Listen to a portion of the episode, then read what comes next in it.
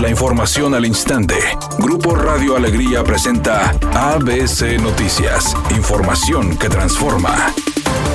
El gobernador del estado, Jaime Rodríguez Calderón, mencionó que analizan el regreso a clases de todos los estudiantes de manera presencial, pero con horarios escalonados, además de que psicólogos apoyarían a los alumnos debido a que han permanecido más tiempo de lo habitual en sus casas, lo que podría llevar a problemas emocionales fuertes. El mandatario estatal detalló que primero realizarán llamadas telefónicas a los padres de familia para abordar el tema de la sana distancia y el uso de cubrebocas en los niños, y de que los estudiantes asistan tres veces a la semana a la escuela en horarios diferentes y espacios más amplios. Asimismo, señaló señaló en sus redes sociales que después de los comentarios que realizó este día sobre este tema, ha recibido mensajes que han causado confusión, afirmando que el regreso a clases presencial sería paulatino y hasta que se den las condiciones seguras en el Estado. Por su parte, el secretario de Salud de Nuevo León, Manuel de la O, informó que se reunirá con los secretarios de salud de los estados que conforman la Alianza Federalista y sobre la declaración que el gobernador Jaime Rodríguez Calderón hizo este día de que se está analizando el regreso a clases de todos los estudiantes de manera presencial con horarios escalonados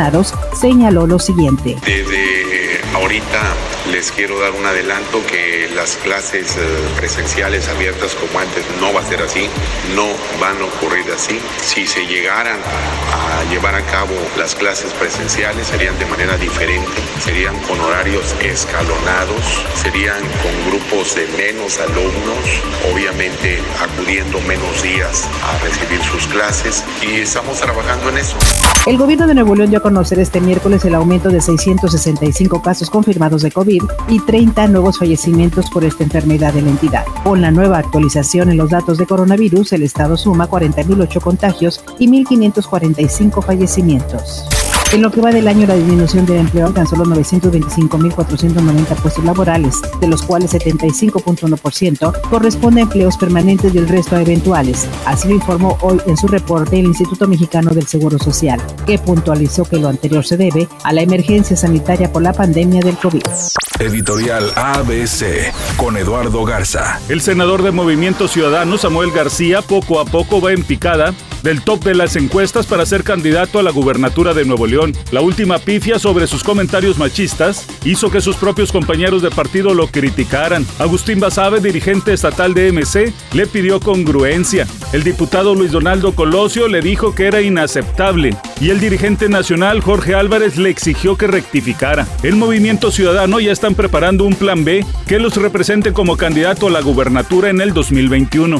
De último minuto y con goles de Marquinho y Choupo-Moting, el Paris Saint-Germain se clasificó a las semifinales de la UEFA Champions League al vencer dos goles por uno al Atalanta. Ahora los parisinos esperan rival, el cual saldrá del ganador del partido entre el Leipzig y el Atlético de Madrid.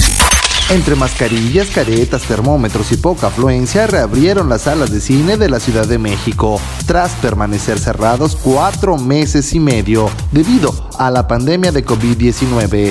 Tras pasar por un tapete desinfectante, la toma de temperatura y la aplicación de un pequeño cuestionario de salud, a los visitantes hasta les regalaron unas palomitas. En estos momentos se registra un accidente en la avenida Aztlán a la altura de Manuel Belgrano, al norte del municipio de Monterrey. Sea paciente de tráfico lento. Otro choque se reporta en la avenida Ruiz Cortines hacia el oriente, a la altura de la avenida San José. Mientras tanto, en el municipio de Escobedo se reporta un accidente en la avenida Manuel Barragán hacia el norte, a la altura de Benito Juárez. Maneje con precaución y recuerde siempre utilizar su cinturón de seguridad y no se distraiga con su celular mientras conduce. Que tenga una excelente tarde.